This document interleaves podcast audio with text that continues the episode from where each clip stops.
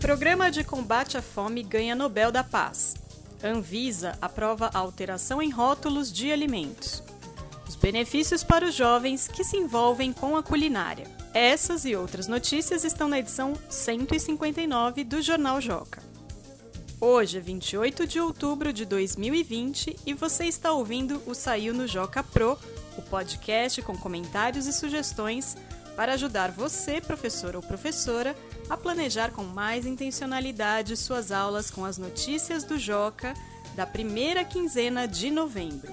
E nesta edição conversamos com a Gabriela Monteferrante, professora da escola Uirapuru, em Sorocaba. Ela é representante da equipe de educadores que conquistou o primeiro lugar no Prêmio Professor Transformador 2020 com o projeto Joca e Saúde Estratégias para o ensino por projetos, do presencial ao remoto.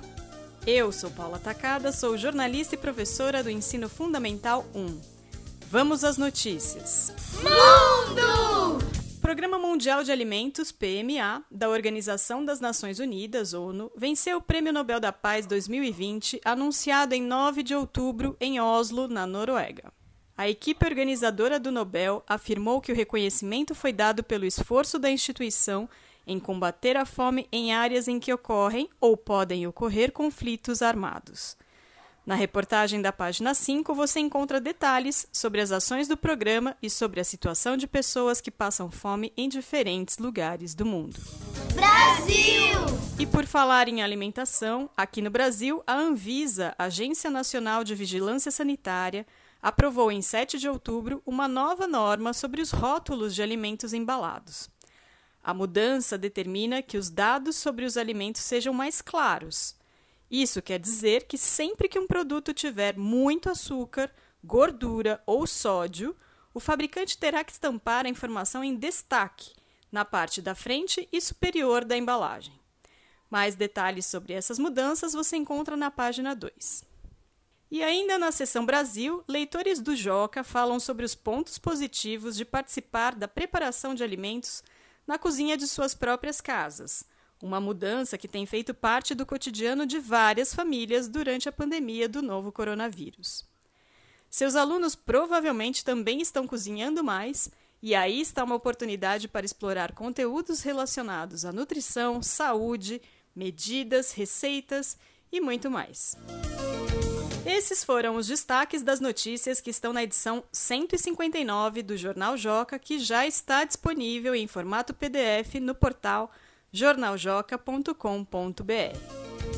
Agora vamos conversar com a Gabriela Monteferrante, professora da escola Uirapuru, em Sorocaba. Ela é representante da equipe de educadores que conquistou o primeiro lugar no Prêmio Professor Transformador 2020 com o projeto Joca e Saúde Estratégias para o Ensino por Projetos do Presencial ao Remoto. Gabriela, muito obrigada por ter aceitado o convite de participar do podcast. Sou eu quem agradeço. É um prazer estar aqui. É, sou apaixonada pelo Joca já faz algum tempo e cada vez mais tenho trabalhado intensamente, então realmente é uma grande oportunidade estar aqui para conversar com vocês. Primeira curiosidade, Gabriela, é saber assim, quando que vocês tomaram a decisão de participar do prêmio? Na verdade, essa decisão foi um tanto natural, porque nós já trabalhamos muito efetivamente com o Joca, né, em várias possibilidades, e o prêmio ele surge como uma possibilidade, ah, vamos escrever, e a princípio, e a princípio sem expectativas é, tão assertivas. Né? Mas, bom, existe um prêmio, inclusive, feita na prorrogação quando nós nos demos conta do que estava acontecendo, bom, vamos escrever esse processo que estamos vivenciando. Foi bem natural essa escolha, acredito. Então agora vamos entrar no projeto mesmo, que foi o grande vencedor da edição desse ano. Você pode falar o nome do projeto e explicar um pouquinho dele para gente? Joca e Saúde, estratégias para o ensino por projetos do ensino presencial ao remoto. Ele foi desenvolvido com alunos de qual série? Foi desenvolvido com alunos de quinto ano. E a, eu, o que eu vi é que ele tem uma característica bastante marcante, além dos proje do projeto em si, mas que ele é super integrado com as disciplinas. Ele envolve várias disciplinas, não é isso? Sim, isso mesmo. Nós somos uma equipe de professores especialistas que trabalhamos de forma interdisciplinar. E a disciplina de projetos, ela é o eixo articulador desse trabalho. Então, nós temos lá em português a professora Flávia, em matemática a professora Silvia, história, geografia e ciências a professora Renata, música a professor Rafael, arte a professora Adriana e é, inglês professor Giliali. E eu, professora de projetos, nós criamos um caminho pedagógico em que as disciplinas se conectam nesse eixo que é o projeto, ou seja, nós definimos algum tema todos os anos, geralmente ligado ao PEA da Unesco. E então, pensamos como cada disciplina poderá conversar com esse conteúdo e estimular distintas competências e habilidades nas crianças na criação de um projeto que é muito mais do que a criança fazer algo, mas é ela se desenvolver nesse processo. E é isso que preconiza o ensino por projetos, né? E quais são, ou quais foram, né? Não, não, sei se vocês já concluíram o projeto na escola ou se vocês ainda estão com ele acontecendo lá, mas queria que você falasse um pouquinho dos desafios, né? A gente sabe que foi um prêmio, um projeto super bacana, que foi reconhecido, mas a gente sabe também que nem tudo é perfeito, né? E a gente pode falar sobre isso numa boa, né? Então, queria que você destacasse os desafios de um projeto desse tipo. Ah, certamente, certamente foi, foi um caminho muito desafiador. Primeiro, porque é, acredito que todos os professores passaram por, por, isso em todos os seus projetos e planos pedagógicos. Tudo foi desenhado para o presencial. Né? Então, quando nós fomos surpreendidos com a necessidade de um ambiente online, de um ambiente remoto, a primeira grande é, dificuldade, talvez direi desafio, foi justamente conseguir transpor né, todo esse engajamento, toda, toda essa atividade, todo esse protagonismo, todo esse trabalho colaborativo que acontecia com as crianças, reunidas em grupos, em aulas em ambientes naturais, e trazer isso para uma, uma tela que inicialmente parecia muito fria, né? É, muito distante dessas crianças. Então, conquistá-los para perceber que esse processo também seria interessante, também seria divertido, que haveria colaboração, que haveria trocas, foi um trabalho um tanto árduo. E foi assim gradual. A cada aula nós buscávamos um elemento. Então, por exemplo, foi um trabalho em grupo, as crianças fizeram muito trabalho em grupo. Só que desenvolver essa autonomia virtual, pensando que eles ainda estão no quinto ano do fundamental, porque eles estão ali no, no fim do ciclo do Fundamental 1, uhum. mas ainda são crianças, uhum. né?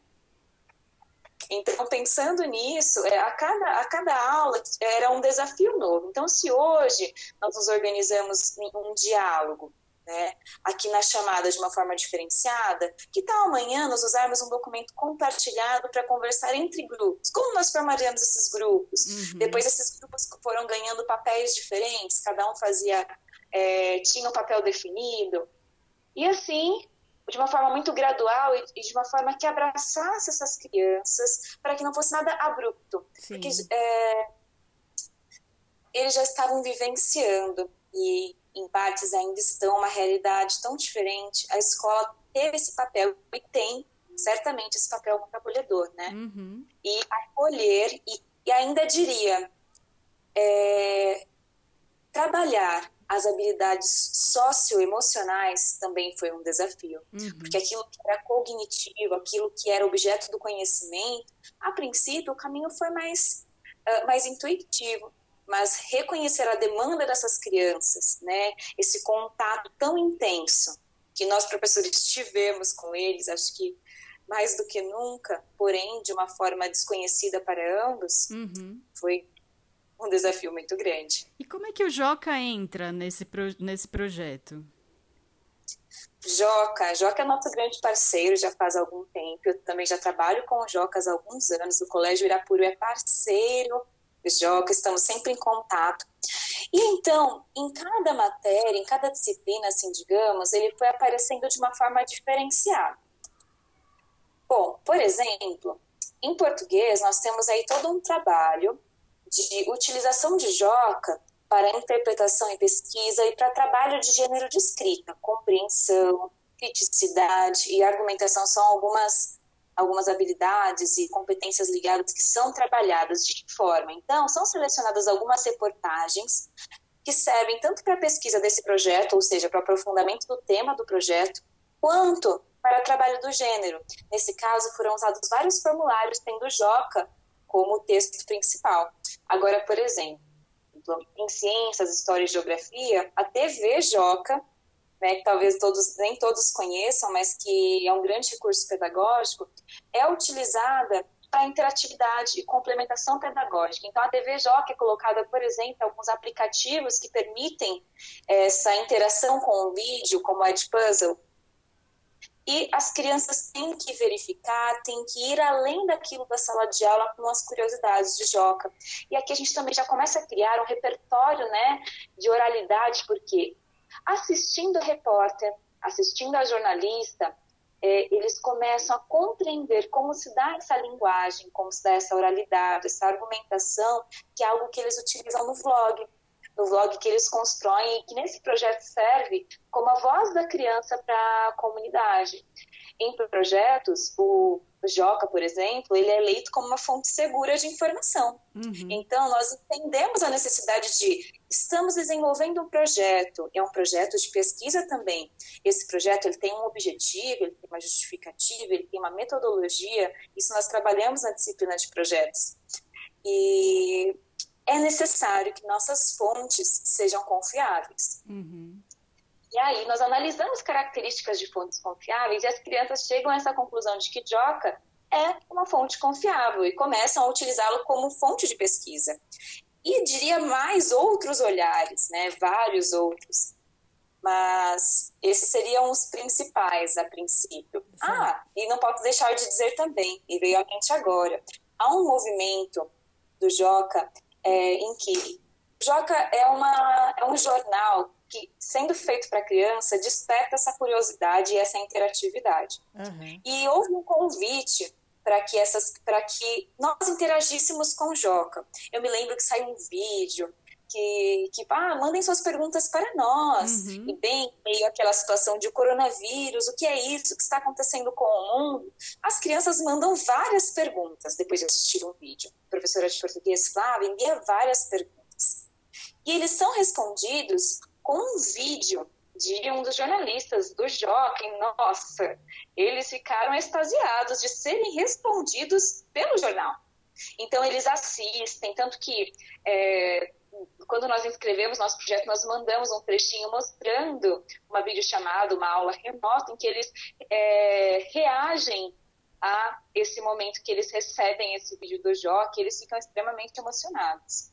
Muito né? bom. E percebendo que são ouvidos. Eu acho que a criança, ela precisa entender que ela é ouvida e acho que esse trabalho possibilitou isso. Muito bom. Para a gente terminar, Gabriela, o que, que você tem a dizer para uns colegas, professores, que tentaram, é, é, mandaram projetos para o prêmio, não, não foram premiados, ou que pensaram, mas desistiram de se inscrever, ou que estão simplesmente pensando nessa possibilidade para 2021? Bom, primeiramente eu diria que nós, professores, é, sendo munidos de pouco tempo, para planejamento, muitas vezes perdemos esse processo reflexivo e de valorização do nosso próprio trabalho ao não escrever, ao não registrar, ao não compartilhar nossas práticas. Então, o prêmio Professor Transformador do Joca, ele vem com uma possibilidade do professor que é quem entende de educação e não qualquer outro profissional, né? Porque muitas pessoas falam sobre educação, mas quem sabe de educação é o professor. Então, o prêmio do JOC é uma oportunidade de contar para o mundo o que você está fazendo em sala de aula, ao mesmo tempo organizar o seu pensamento e refletir sobre o processo, analisando quais possibilidades já testei e quais virão a partir de agora. Nós estamos, nós aqui do Colégio Irapuru, estamos sempre pensando para onde vamos. O projeto ainda não acabou ele ainda, ele ainda continuará e temos já outras expectativas, por exemplo, com o próprio Cubijoca é, e outras possibilidades que estamos desenhando. Mas certamente foi uma possibilidade de compartilhar. Acredito que aqueles que não foram contemplados, que se sintam muito acolhidos, porque até na própria live que, que nós fizemos com o Joca da premiação, é, as falas dos responsáveis foram de muitos projetos lindíssimos, muitos projetos bem estruturados e que certamente terão o seu valor pedagógico e foram lidos com muito carinho. Então, enviem, se organizem, é, façam essa documentação que é importantíssima, registrando o trabalho de vocês. Esse registro é valiosíssimo. Gabriela, muito obrigada. Em nome, em nome da equipe toda do Joca, eu queria também, mais uma vez, parabenizar toda a equipe do colégio que se envolveu no projeto e agradecer a participação aqui no podcast.